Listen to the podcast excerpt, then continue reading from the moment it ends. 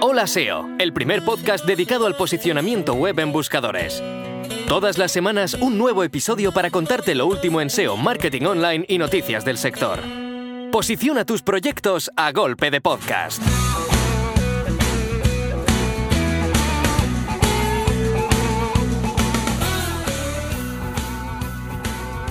Bienvenido, bienvenida a Hola SEO, el podcast sobre SEO y marketing online. Yo soy Guillermo Gascón, especialista SEO y cofundador de la agencia de desarrollo web y marketing de Cookies.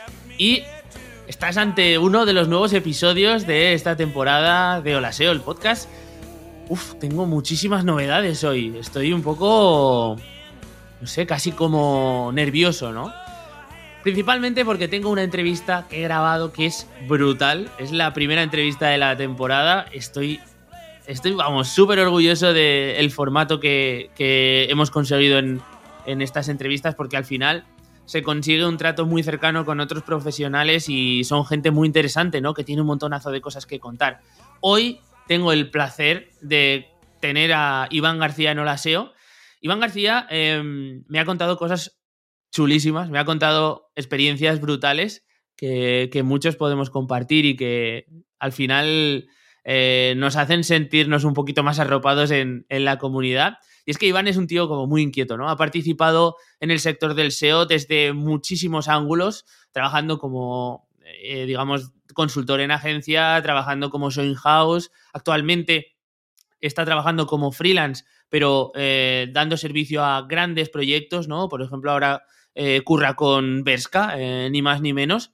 Y además de todo esto, tiene, bueno, un bagaje como consultor SEO súper contrastado, pero es un tío muy emprendedor, ¿no? Entonces, me ha contado mil historias de proyectos que ha ido montando a lo largo de su historia y entre ellos, por ejemplo, el foro que hacía competencia a forocoches en sus inicios, proyectos también relacionados con, con temas de creación de contenido alrededor del de SEO y también las criptos, que es algo que, que le apasiona.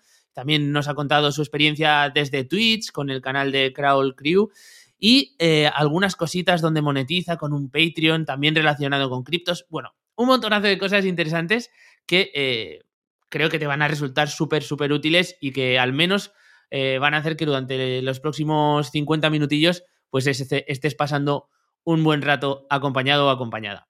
Y la segunda noticia, no por ello menos importante, de hecho es un buen bombazo, es que ya tenemos patrocinador en Olaseo. Bueno, y aquí habría que meter ese, ese efectito de aplausos, ¿no? Ese, jaleo ahí, güey. Sí, señoras y señores, por fin tenemos un patrocinador y además un patrocinador de renombre para los próximos meses. Estoy súper contento de anunciar que a partir de este episodio, HREFs, lo voy a decir a partir de ahora HREFs, porque es que yo con el resto de compañeros SEO y con el resto de la gente que conoce la herramienta siempre digo HREFs. y me sale, me, me, resultaría muy raro decir que si HREF, que si, lo siento, HREF es el nuevo patrocinador de este podcast. Para los que no conozcáis HREF, se trata de, bueno, pues la herramienta SEO prácticamente todo en uno, eh, con la que puedes hacer maravillas. Lo cierto es que yo la llevo usando mmm, años, literalmente años, y sin duda es la herramienta que más me ayuda en el día a día a la hora de eh, sacar el curro SEO tanto de mis clientes como de mis proyectos propios. Eh, hace unos años yo te hubiera dicho que es una, herramienta especializada en, lo que es el análisis de backlinks, pero a día de hoy eh, es tan versátil que cubre prácticamente a la perfección todo tipo de tareas de análisis de palabras clave, estudio de competencia, seguimiento, reporting. Ya veis, es que es prácticamente todas las necesidades que podemos tener como profesionales SEO eh, están cubiertas por, por.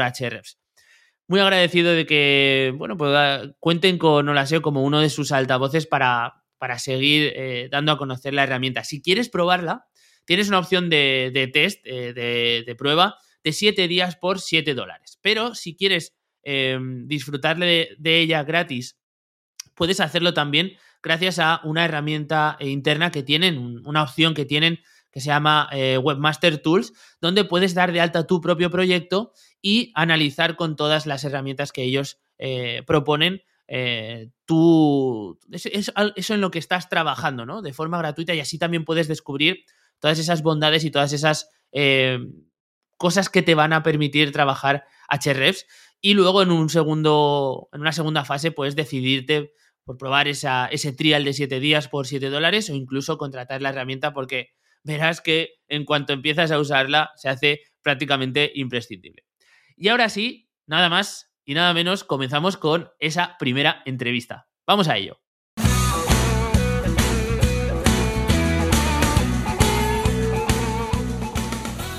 Bueno, pues ya estamos aquí con Iván. ¿Qué tal? ¿Cómo estás?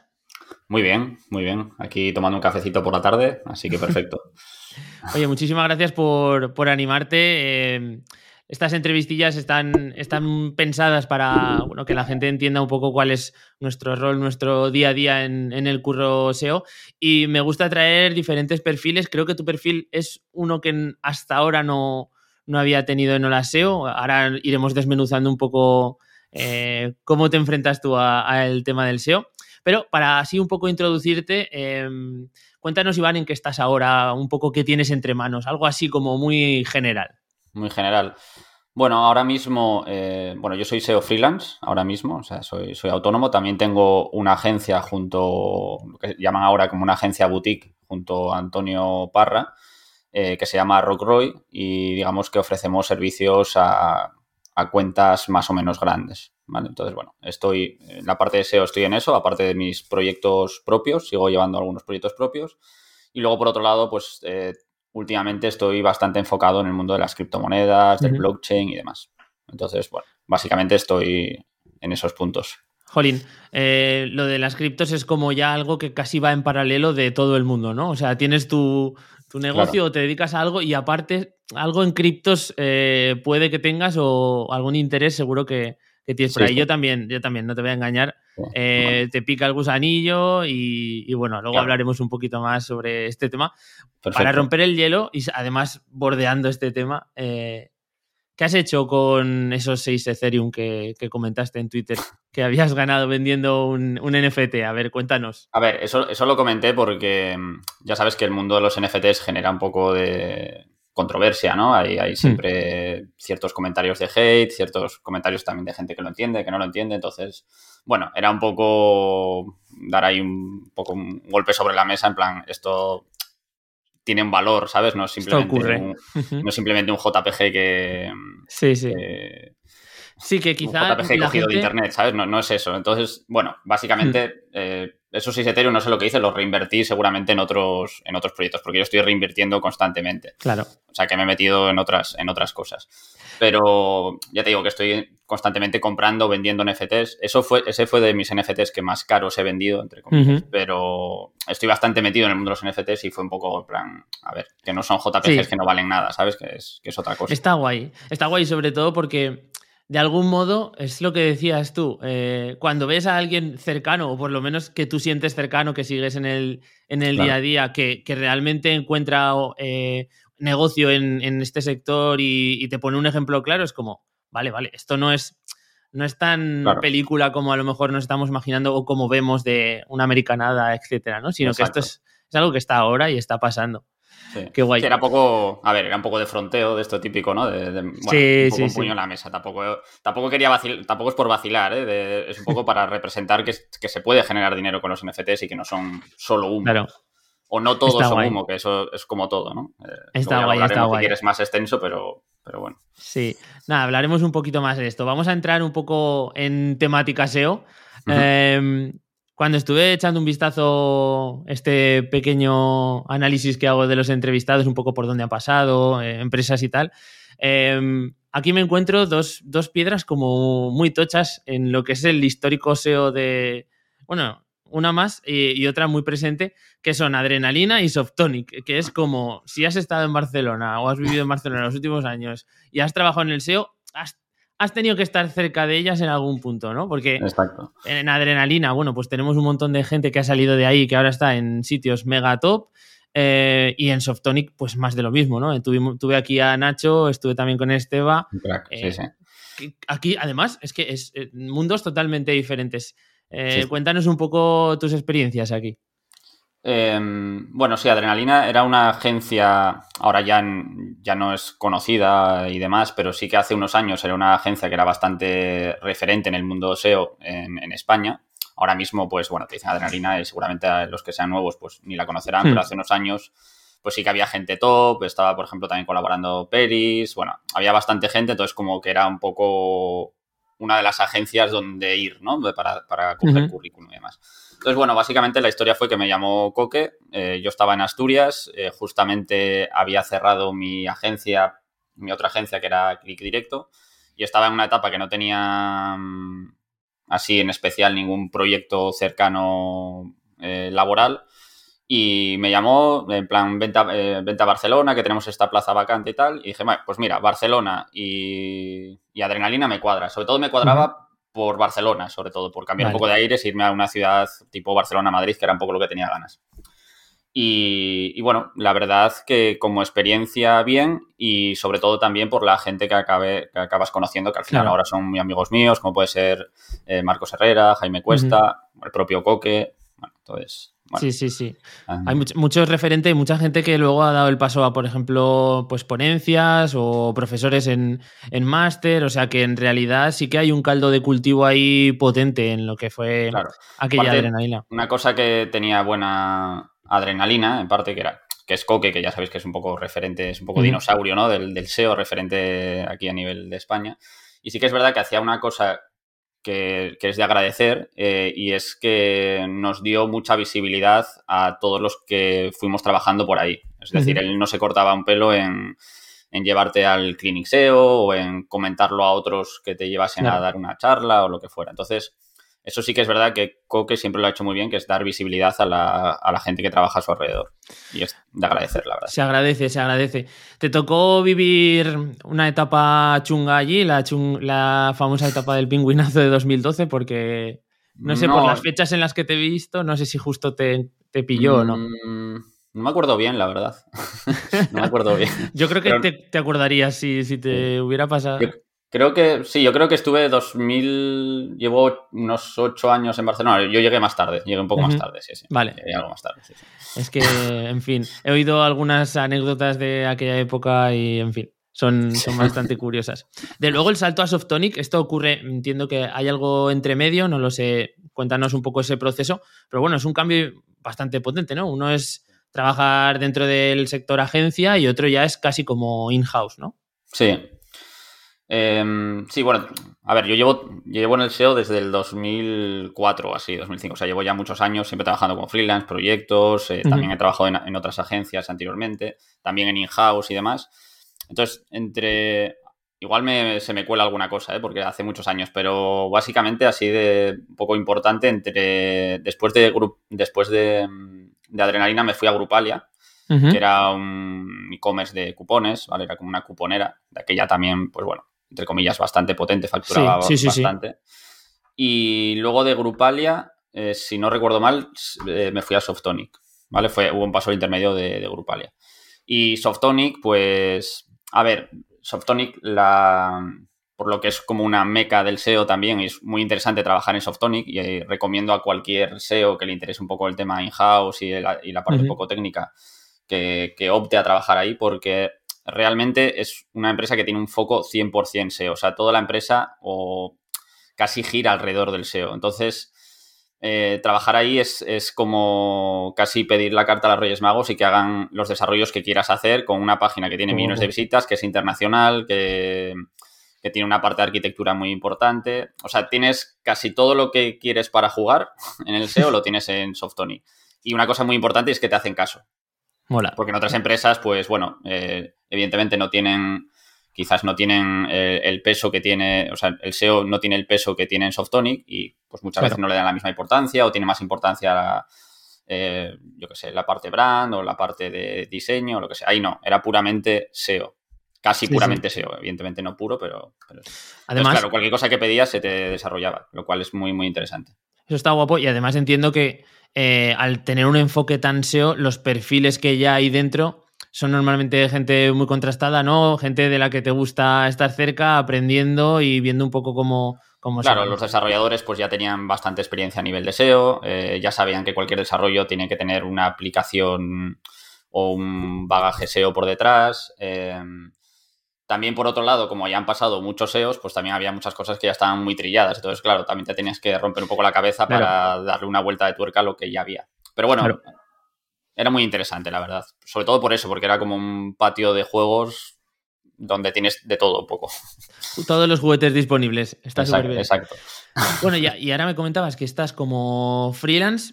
Eh, ¿Qué formato de freelance es el tuyo? Porque aquí hay como tantas posibilidades, o sea, manejas pocas cuentas pero muy grandes o tienes un abanico mediano de cuentas para lo típico de no tener demasiado riesgo o cómo te gestionas esto.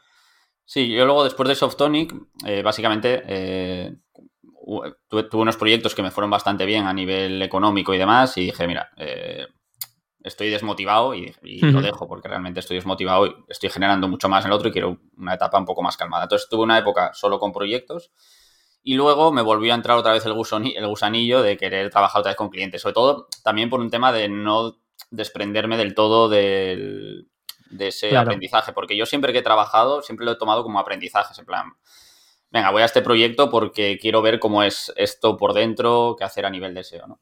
Entonces, ahora mismo, eh, tal cual lo estoy trabajando yo, por un lado tengo, eh, bueno, lo que te decía antes, la agencia de Rockroy, que, que voy junto a Antonio Parra eh, y cogemos clientes grandes, es una agencia, de, la llamada estas agencias boutique.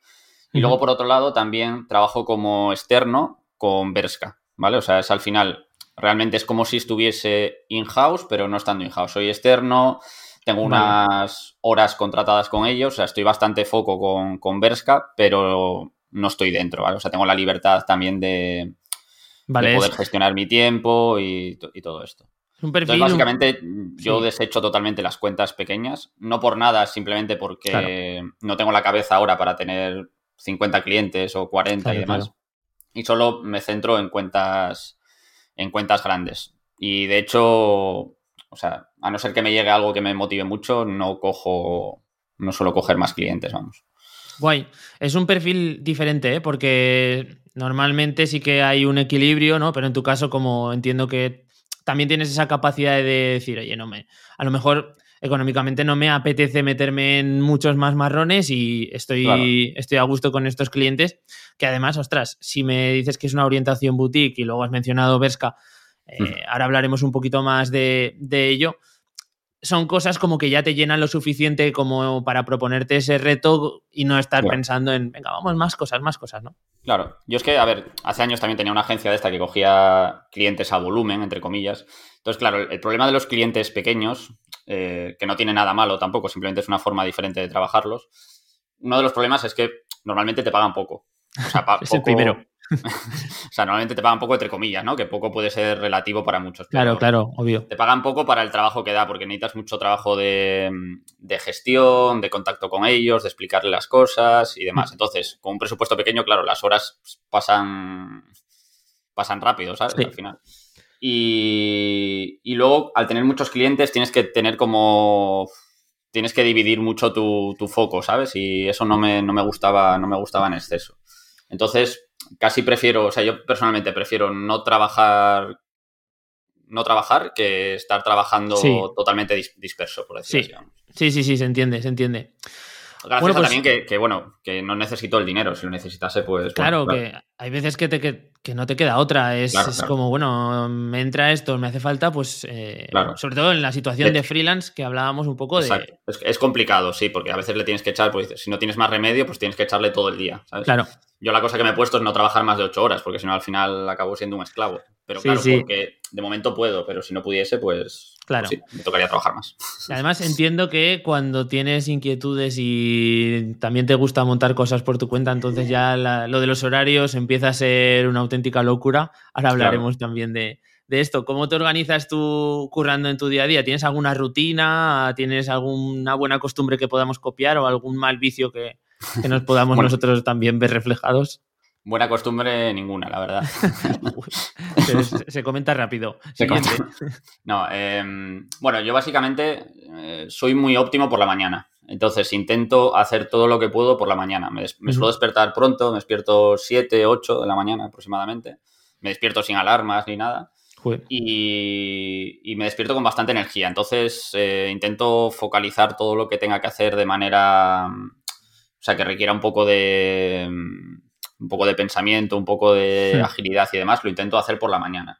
Y luego lo más rutinario ya lo intento dejar un poco más por la tarde o, o en horas que esté ya un poco más, más agotado. Sí, más cansado. Entonces intento siempre concentrar todo lo que tenga que hacer por las, por las mañanas, salvo, bueno, que tenga que hacer entregas y no me dé tiempo o, o lo que sea.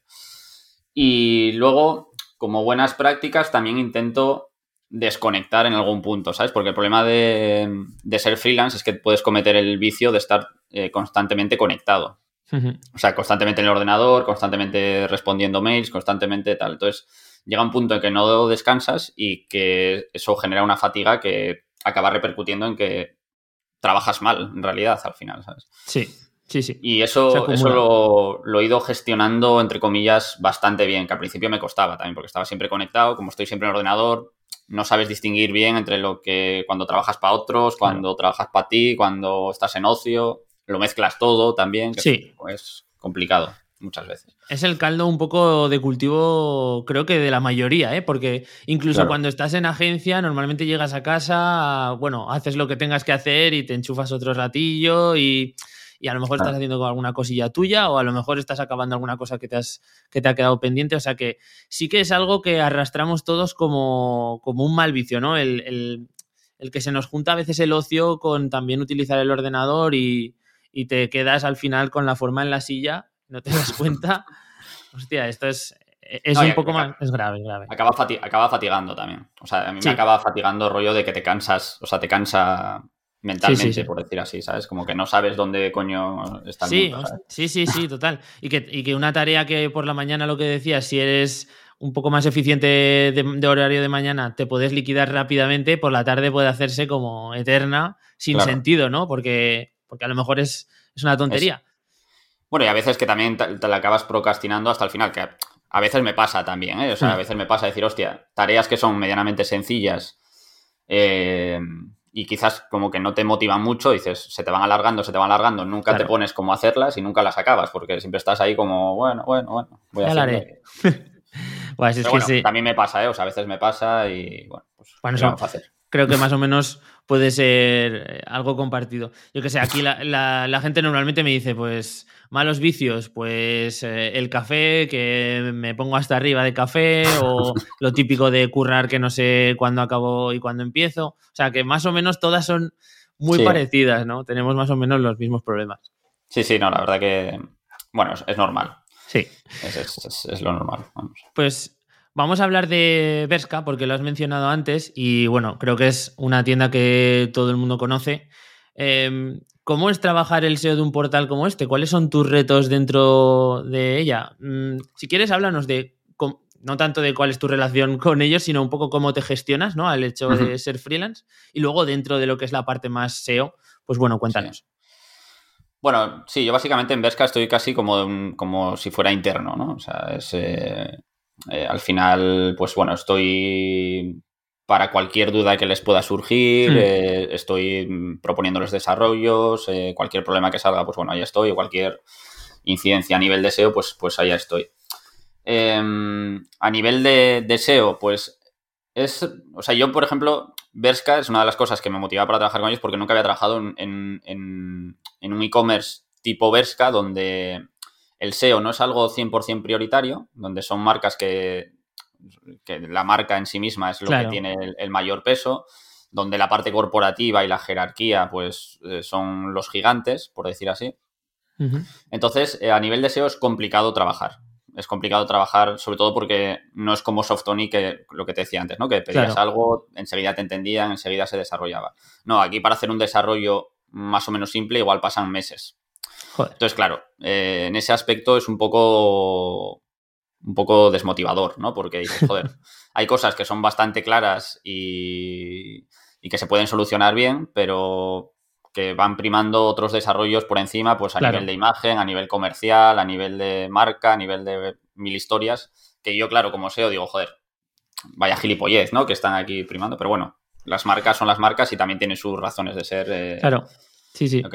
Y aparte, luego otra cosa, entre comillas, mala que tiene Berska para trabajar a nivel de SEO es que, bueno, Berska es del grupo Inditex y, digamos, la, la niña bonita de Inditex es Zara. Entonces, claro, toda la parte de desarrollo interno tienen, tienen como un CMS interno que se llama Gesticore, que es del año La Nana, que, que utiliza todo, todo Inditex. Pero claro, todos los cambios que haya dentro de ese CMS eh, tienen que venir un poco por la parte de Zara, o sea, tiene que mandarlo a Zara, que es luego el que lo desarrollaría Inditex. Entonces, claro, todo lo que pida yo desde Berska es muy poco probable que se desarrolle porque sería un desarrollo a nivel de todas las de todos los de tendría que pasar primero por Zara y después llegar a, a Exacto. Entonces, tengo las manos muy atadas en muchas de las cosas que me gustaría desarrollar, porque claro, el CMS, que es de donde parte toda la de parte toda la web y todo, pues eh, los desarrollos que puedo hacer son limitadísimos. Que entonces, entras en, temas más de, yo qué sé, proponer cambios sobre el texto, sobre optimizaciones. optimización de metas, eh, metas, Bueno, hay cambios técnicos también, redirecciones, intentar el crowd budget optimizarlo. Em, la parte internacional. O sea, hay muchas cosas que todavía están por mejorar y se pueden mejorar, pero hay muchas cosas que estás un poco atado de pies y manos. Claro, y hay que inventarse por ahí otras cosas. Es el típico cliente un poco que te sientes en cierto modo impotente, ¿no? De algún modo. Pero si eres consciente y ellos también de que, bueno, sin cambios tampoco puede haber eh, disparates luego en los rankings, pues eh, todos contentos, ¿no? Sí, claro. Al final también en todas estas marcas eh, hay un trabajo muy de, ya no solo de crecimiento orgánico, por decir así, que también, como puede haber en otros, en otros muchos proyectos, que sería un poco la, el foco 100% SEO, ¿no? El crecimiento orgánico. En este caso también hay un, hay un punto de eh, protección de la marca a nivel orgánico. O sea, no es solo de crecimiento orgánico en búsquedas, eh, en búsquedas genéricas y orgánicas, sino aquí también en búsquedas relacionadas con Berska, eh, en las, en las temporadas que, que, vayan a venir, en la parte de rebajas Berska. O sea que un poco que tengas una buena visibilidad, una buena visibilidad en las SERPs con búsquedas también relacionadas con la marca. Con la marca, claro. Y entiendo también estar un poco con tareas más preventivas a nivel técnico, ¿no? El, poder decir, oye, cuidado porque ha ocurrido este problema y hay que solventarlo para que no afecte en el ranking. Así, sí, que son tareas que es hasta donde se podría llegar, ¿no? Y luego otra parte también, pues eh, mucha negociación con la parte comercial, por ejemplo, porque pues bueno, ellos están constantemente cambiando los namings de productos. Eh, claro. por ejemplo, en, página, en e-commerce como ves que hay una rotación de productos brutal, o sea, cada 15 días cambian todas las, toda la colección. Entonces, bueno, hay cosillas que, que bueno, que son diferentes a lo que se podría hacer, por ejemplo, en Softonic. Pero también tiene su gracia en parte. Pero, por ejemplo, en el punto en el que estoy yo, pues que quiero un poco más de tranquilidad, está bien entre comillas. Si, si, tuviese como una ambición gigante de querer ser el número uno, de tal, tal, pues seguramente un proyecto de estos se te quede un poco... Se entiende. te, frene, un poco esa motivación, por decir así. Sí, sí, quizás es un, es un buen proyecto donde ya estabilizarse y tener una, una vida como SEO no, sin tantas eh, convulsiones como a lo mejor un e-commerce donde sí que el canal orgánico sea el, pico ¿no? de, de captación. Bueno, pues eh, vamos a hablar también volviendo a tus inicios, porque nos has comentado que, acudiste a Barcelona con la llamada de Coque, pero antes de esto, eh, ¿cómo llegaste al SEO? Porque esta es una buena pregunta para, para todos los que estamos trabajando esto. Pues mira, como te decía antes, yo empecé más o menos en 2004, por ahí aproximadamente. 2004 es cuando empecé a ganar dinero un poco con el SEO y más y con las páginas web. Entonces, básicamente empecé, eh, yo todos, todos mis amigos, toda mi cuadrilla, digamos, eh, son informáticos. Yo no estudio informática, yo empecé estudiando industriales, luego pasé por derecho, pasé por marketing y demás. Pero bueno, teníamos, eran mis amigos informáticos y un día nos dio por hacer como una página de un grupo de amigos, ¿sabes? La típica donde publicábamos las fotos cuando salíamos de fiesta, eh, chorradas, la típica página de chorradas. Y ahí, eh, pues empecé a aprender un poco de HTML eh, con el Dreamweaver, empezaba poniéndolo ahí con dibujitos, o sea, con el Dreamweaver en parte visual, no en la parte de HTML, y ahí vas aprendiendo un poco cómo es el HTML y todo este rollo. Y un día me dio por buscar en plan cómo conseguir visitas, en plan, eh, o sea, cómo se puede ganar dinero, cómo se puede hacer algo con las páginas web, ¿sabes? Y ahí, no sé cómo, llegué a... Creo que, de hecho, lo primero que leí fue Google Dirson, que era como una página hace años que era referencia a nivel de, Google y de SEO. Y ahí empecé, había un foro, que los foros de Dearson y todo esto, y ahí empecé a, a indagar un poco, a investigar y a empezar a probar cosas. Y a partir de ahí, de que empecé a investigar, pues empecé a hacer páginas ya enfocadas a conseguir tráfico de manera real, no la página esta de mis, de mis colegas. Y, y, justo en esa época estaban los diales, era el final de los diales. Y, y, monté alguna página de diales y empecé a ganar bastante pasta. O sea, así de repente. Esto de los diales. Ahí ya se me encendió el. Digo, hostia, ¿qué cojones es esto? Explica un poco qué es esto de los diales, porque eh, de hecho no tengo ni idea. Ni idea, ¿no? sí. Los diales era, bueno, era una piratada que había hace años. Ya sabes, hace años eh, para conectarte a internet iba por, por, línea telefónica. Sí. De esto que sonaba. sí, sí, sí. y, y, había unos programas que se te instalaban en el, en el ordenador que lo que hacían era, se te instalaban en el ordenador y te hacían como una llamada de estas que te, que te cobraban de más, ¿sabes? Una llamada 902 mm, o 900 tal. Entonces igual te cobraban un euro el minuto y la movida que había era que los que instalaban esos diales, o sea, las páginas que instalaban esos diales, pues te daban un porcentaje de esas, de esos minutos que iban facturando, por decir así. Yo de aquella no tenía ni idea que, era un poco timo en realidad, ¿sabes? Pero, pero era como la, típica cosa que estaba en todas las páginas de webmasters, en plan, gana dinero con los diales, que se gana mucho, bla, bla, bla. Y bueno, yo dije, pues lo instalo. Tampoco tenía mucha idea eh, de aquella cómo iba la, historia, Ahora, ahora sí que me parecería un poco más rollo, joder, vaya timazo que están metiendo aquí a la, gente. Esto un poco como lo de los CPAs en su época, que ya de... También estaba... Exacto, como los Intercity al en Mobile, que te instalaban ahí. Es un poco eso, pero la vieja usanza. Ok. Entonces, claro, instalabas, instalabas unos cuantos diales de esos. Yo hacía páginas, por ejemplo, descarga el Messenger, ¿no? O descarga no sé qué, o cositas de estas. Y, y, claro, descargabas el Messenger y se te descargaba también el dial. Entonces, claro, eso de repente, si no te dabas cuenta, te empezaba a contar minutos, minutos, minutos y ya habías hecho. una barbaridad. Entonces, claro, al poco de empezar, hice una cosa de estas con los diales, gané bastante pasta y dije, hostia, esto...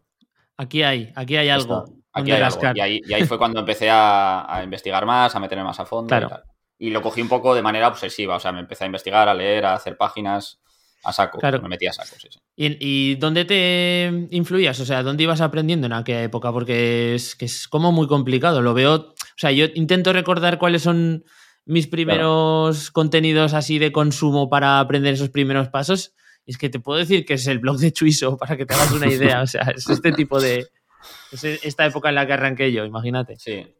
Yo hace años, lo que te decía, en, en Dearson, había una página que se llamaba google.dearson.com y ahí era como una especie de blog que hablaba de Google. No era especialmente, o sea, no hablaba específicamente de SEO, pero sí que tenía como una guía de posicionamiento en buscadores. Eh, Luego tenía un foro, que era ahí lo interesante, ¿vale? En el foro, que era donde charlábamos un poco varios SEOs, de hecho, varios SEOs que están hoy por ahí, los típicos de aquella época, salimos todos de los foros de Dirson. Luego había otra que era el Telendro y otra que era SEO Maker o algo así, no me acuerdo tal. Por ahí había tres páginas que, eran un poco las, los caldos de cultivo de, lo que es ahora, básicamente. Y ahora, como Mm, no sé, me imagino como todos que con, con clientes, como comentabas antes, donde más se aprende, pero ¿tienes algún recurso extra, alguna web que consumas y que, o alguna cuenta que, digas de Twitter o en cualquier otra red que digas, hostia, yo sigo esto y me mantiene fresco? Bueno, yo básicamente, mm, sobre todo me informo a través de, de Twitter, por decir así. Tengo una lista que voy cogiendo tanto SEOs españoles o hispanos como, como de fuera y a través de eso pues me voy informando, voy viendo un poco lo que van publicando, voy siguiendo los enlaces. No tengo ninguna página referente, pero bueno, aparte de las típicas y Table y todas sí, estas. Sí, sí. Pero bueno, no es que vaya ahí entre todos los días a Table, sino si veo un artículo que es interesante, que haya comentado otro, entro, lo leo y, demás. Sí. El epicentro, en base a Twitter, ¿eh? Sobre todo en base a Twitter, casi todo. Sí, sí, me estoy dando cuenta que es un poco donde está Em, la información concentrada al menos, ¿no? Y luego ya tú vas a esos artículos que decías de, de claro. o donde sea, pero a través de Twitter y a tener una buena lista filtrada. Es, quizá un poco lo más recomendable, el, hecho de que la gente pues vaya encontrando su, propio feed de información y vaya creando su lista, porque es que al final eh, usamos Twitter quizá con ese objetivo de estar al día, pero sin crearnos ese esa lista un poco más purista de SEO. y estamos de cada tweet que puedes a lo mejor consumir sobre SEO, tienes 300 de otros temas que no te dejan utilizar la red social como un foco de información, ¿no? Sí, de hecho, Twitter casi. O sea, yo Twitter lo utilizo para escribir de vez en cuando, que últimamente ya lo utilizo poco Twitter, la verdad. Mm. Y para escribir, y lo utilizo en las listas. O sea, yo las listas tengo allá varias listas y tal, unas enfocadas a SEO, otras enfocadas a growth, otras enfocadas a analítica, y según voy, y lo he, ido filtrando con los tiempos. Si hay alguno que me mete mucho ruido, me lo ventilo de la lista. O sea, sin. Quiero decir, no quiere decir ni que sea malo ni bueno, simplemente que, me mete ruido. No, que te interesa menos, claro. claro. Y, así es un poco como mejor me va, la verdad.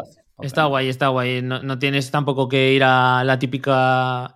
Eh, los típicos marcadores de visitar la web frecuentemente, sino que ya te, va surtiendo Twitter de información fresquita. Claro. Venga, pues vamos a la parte. Dime, si coges buena referencia de, o sea, si coges buenas referencias, al final ellos ya te filtran la información, entre comillas. Claro. Entonces, bueno, te sirve de doble filtro un poco. Sí, las newsletters, por ejemplo, ahora es como un sistema bastante también bueno para. Porque hay muy buenas newsletters ahora mismo ya con contenido filtrado y, a mí me resultan muy útiles. sí, las newsletters también las, las también las, consumo y, está bien. Sí, sí. Bueno, pues lo dejamos como recomendación, ¿no? Que la gente depure un poco su timeline en, Twitter y que se suscriba un poco a las newsletters de, referencia. Vamos con otro bloque del, episodio que es hablar de, tus proyectos más, más personales, ¿no? Porque em, yo tengo la sensación de que por todo lo que has ido comentando y sobre todo a lo largo del episodio y las cosas con, por las que te sigo, eh, esto es algo que te motiva, ¿no? Háblanos de Vagos, que, es uno de estos portales así como épicos en tu trayectoria. Y un poco también para la gente que no conozca el, sitio, que habrá mucha gente que escuche esto y dirá, ¿qué es esto? Y un poco también su trayectoria, el éxito, cómo tú lo moviste, etcétera. Claro. Sí, yo, a ver, la parte de proyectos es algo que nunca he dejado, ni siquiera cuando he trabajado para otros, ni nada, y ni siquiera ahora mismo la, la tengo fuera, ¿no? De hecho, creo, desde que empecé en Internet, más o menos, a lo que te decía antes desde los diales, nunca he dejado de ganar ingresos pasivos, por decir así. O sea, nunca he ganado cero, por decir así. Siempre, me ha entrado algo. Entonces, claro, eso es algo que siempre quiero mantener porque te da mucha libertad eh, financiera, te da mucha libertad de movimiento, de, elección, de todo. Em, entonces, sí, básicamente después de lo que habías comentado, de lo, bueno, de lo que había comentado antes de los, de los dialers, em, pues bueno, me empecé a meter un poquito a, fondo a hacer más cosillas. Eh, el problema fue que cerraron los diales y hubo una época que quedó ahí como vacía de generación de ingresos. A decir también que los diales, toda todos los em, emprendedores de Internet que vemos hoy en día, como Carlos Blanco, Marquez y todos estos, todos salieron de los diales. ¿eh? Todos estos hicieron la pasta de los diales. Vale, vale. si acaso alguien duda de mi reputación. Em, entonces, bueno, una época ahí que entre que salieron entre que se cerraron los diales y, salió AdSense, hubo una época que, era muy difícil ganar dinero en Internet, por decir así. O sea, tenías que meter... Era un poco raro, ¿no? Pero claro, luego cuando llegó AdSense fue eso como un, soplo de, aire fresco para todos. Entonces, en esa época, que no había forma de ganar dinero, fue cuando hice yo Vagos, por decir así, que fue en el 2000... Eh, creo que la empecé en el 2005, ¿vale? Finales de 2005 o así no sé si había AdSense o había AdSense solo para algunos o tenías que, bueno, no era como algo abierto que entrabas, te registrabas. No es como ahora, vaya. Sí, no era tan, tan, tan fácil.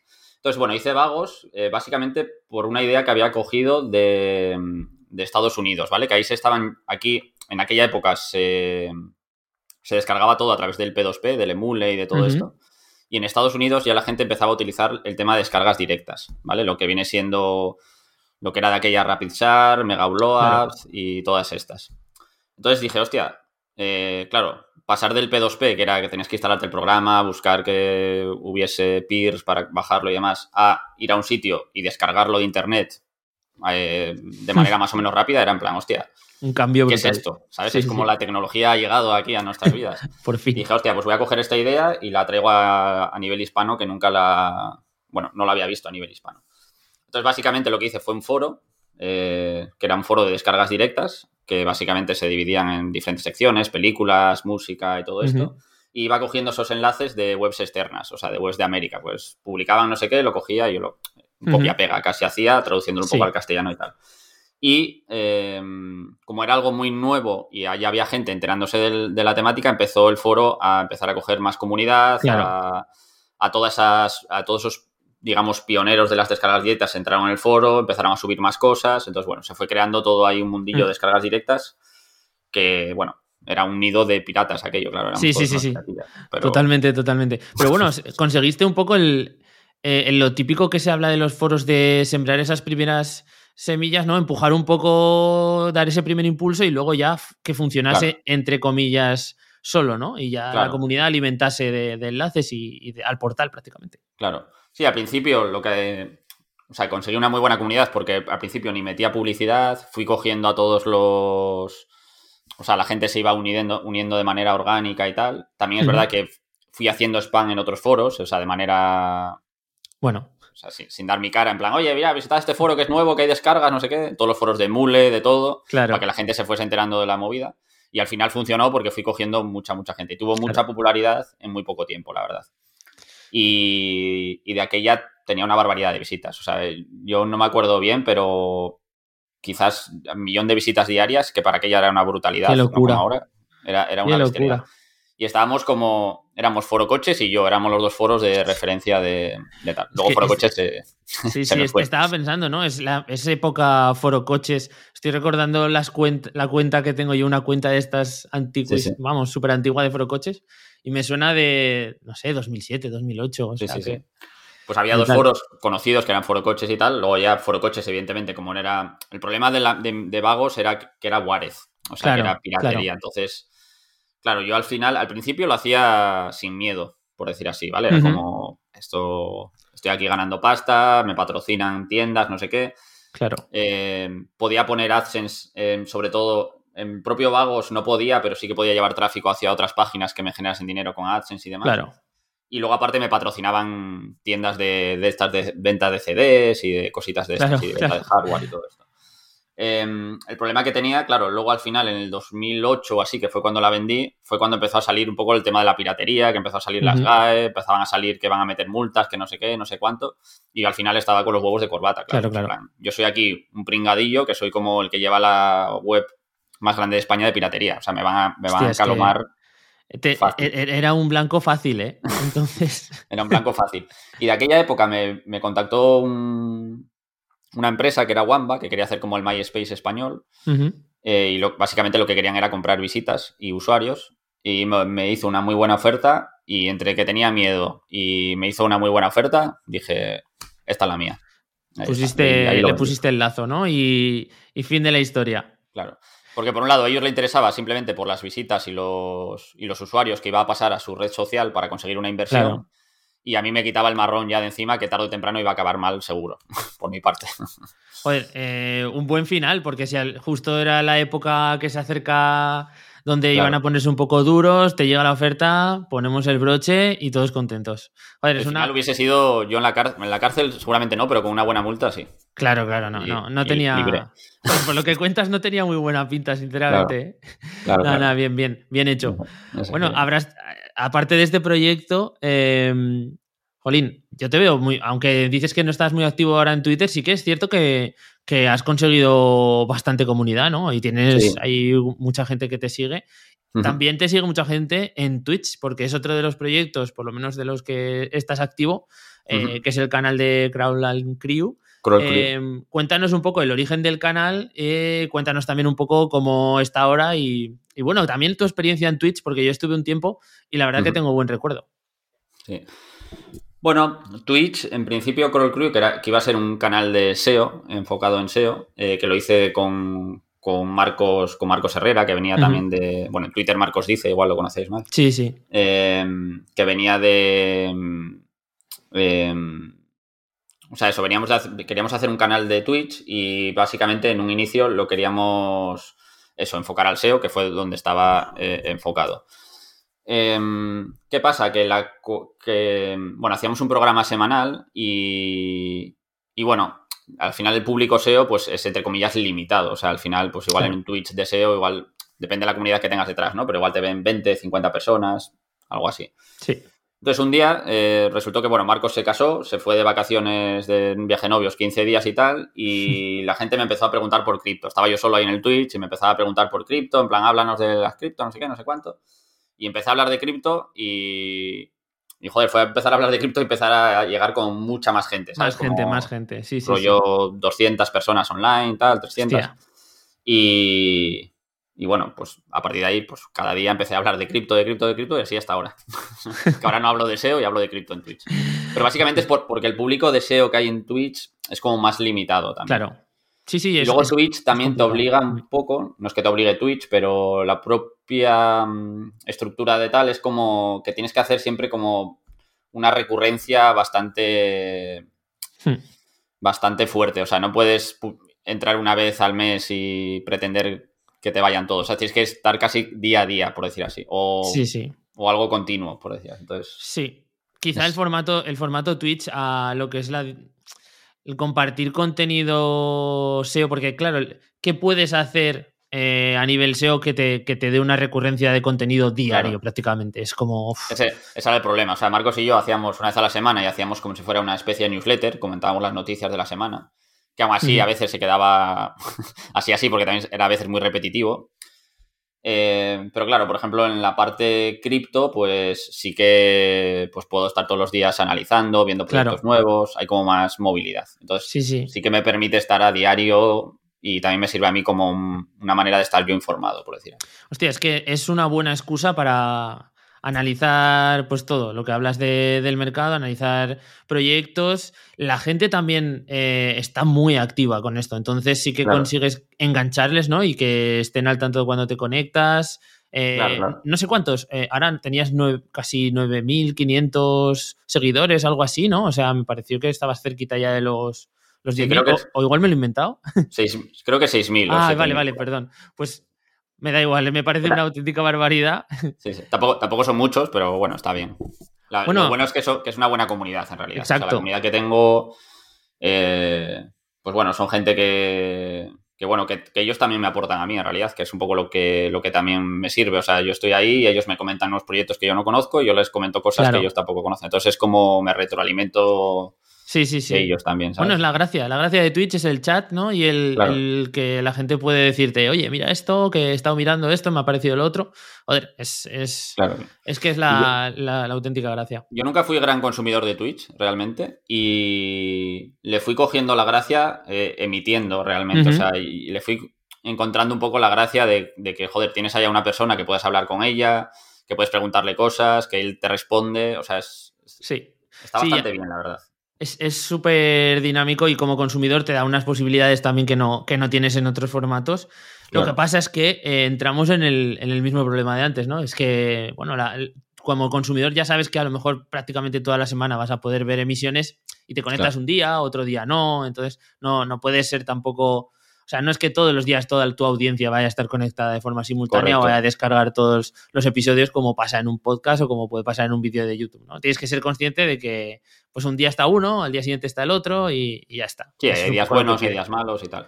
Y luego otra, otra parte mala como creador, otra, o sea, Twitch como creador tiene una parte mala y es que, al contrario, por ejemplo, que YouTube, y para nosotros que somos SEOs, ¿no? Mm, Eh, la parte mala es la parte de descubrimiento. Claro, Es decir, tú, por ejemplo, en YouTube, pues puedes tener un canal, eh, conseguir cierto éxito con un canal, pues simplemente subiendo vídeos de, con buenos títulos y optimizándolos un poco a nivel de SEO, porque ahí las visitas te van a llegar de manera, entre comillas, recurrente.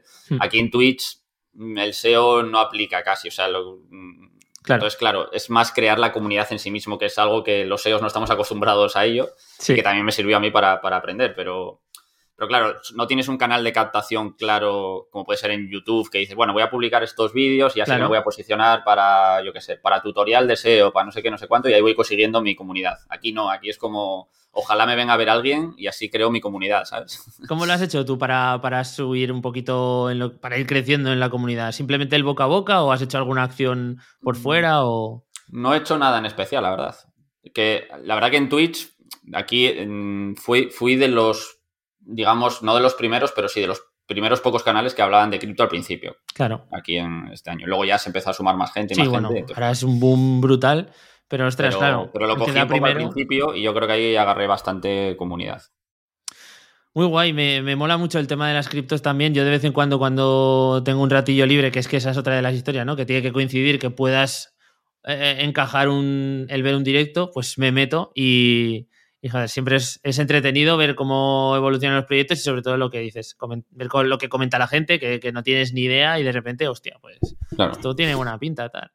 Mola, mola bastante. Luego, luego, a veces te metes ahí por el FOMO y pierdes el dinero, pero Obviamente. Bueno, ah, y por cierto, también quería comentarte eh, el tema de Patreon, que esto no, no, no, no había salido y, jolín, al final has conseguido transformar mucha de esta gente que a lo mejor son suscriptores o no, eso ya no lo sé, pero sí que te han dado la, la confianza luego en un Patreon. Mi hermano está, está como, ¿Ah, sí? como patrón, sí. Así que, jolín, esto también es una cosa bastante chula, ¿no? Sí, esto también es un poco de, de, formación profesional, ¿no? En plan, pues, vale, ahora tengo esto, ¿cómo monetizo esta Claro. movida que tengo? Porque, o sea, yo realmente tampoco nunca pensé en monetizarlo porque sabía que no iba a generar dinero en Twitch, porque no soy Ibai ni nada de esto que puede estar. Al final en Twitch, yo, por ejemplo, yo que sé, al mes Twitch solo igual me genera 100, 200 dólares al mes, ¿sabes? Por las suscripciones. Claro. Al final te pagan poquito para todas las horas que le he hecho, por decir Sí, así. sí, no, bien- no renta. Directamente no renta. sea, pero si tuviese que vivir de eso, nada, o sea, No. no, no, no vivía. Y entonces, bueno, eh, como mm, viendo ahí diferentes formas de, de monetización y tal, pues se me ocurrió un poco lo del, lo del Patreon, ¿vale? Que el, que el Patreon es algo enfocado a cripto. A mí una de las partes dentro de las criptomonedas que más me gusta es analizar un poco los proyectos con baja capital- capitalización o ver eh, proyectos que tengan eso, una gran capacidad de, de subida porque tengan buenos fundamentales o que tengan buen equipo de desarrollo detrás o, Sí.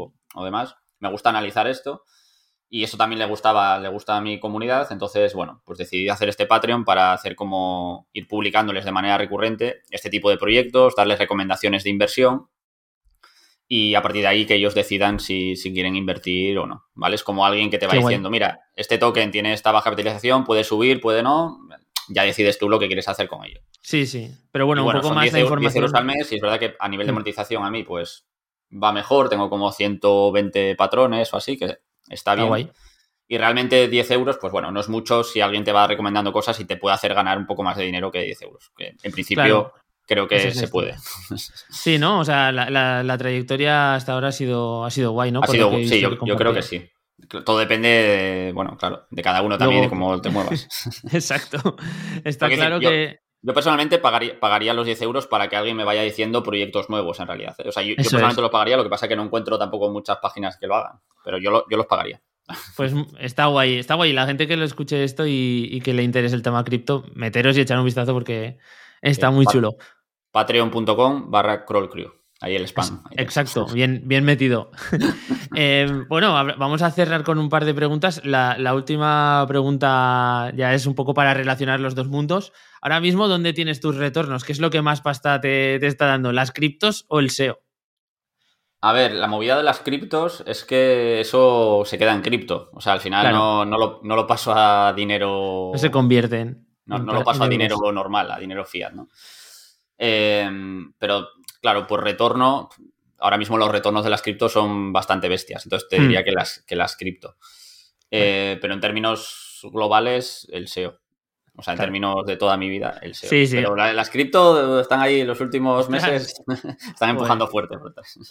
Es, es muy heavy decir esto, ¿eh? es, es como, uf, en, en dos años he podido ganar más dinero que a lo mejor en muchos Claro. otros antes, pero claro, la historia es donde, hasta dónde aguanta esto y que luego es un dinero que no vemos hasta nadie Claro. sabe cuándo. Yo, por ejemplo, a ver, yo llevo en las cripto desde dos- 2015, más o menos. O sea, que llevo ya bastante tiempo. Sí, Entonces, claro, los retornos desde esa época son bastante bestias. Claro. Entonces, claro, el riesgo que corro ahora mismo es bajo, entre comillas, porque lo tengo ya muy retornado la inversión. claro, Evidentemente, cuanto más tardes en meterte, pues más, más complicado. más peligro Sí. tienes de que se te caiga la, la inversión, ¿no? Por decir así. Sí, Pero yo ya, ya digo, ¿eh? con las cripto, por ejemplo, voy a largo. O sea, por eso no lo paso a dinero fiat. Porque confío en el blockchain, confío en la tecnología que hay detrás y creo que todavía estamos en un momento muy, muy primario, por decir así. Que si esperamos unos años, esa inversión todavía se puede multiplicar por mucho más. O sea, que, que por eso mismo sigo, sigo ahí, no lo saco nada a fiat, por decir así. Simplemente me quedo dentro y a esperar.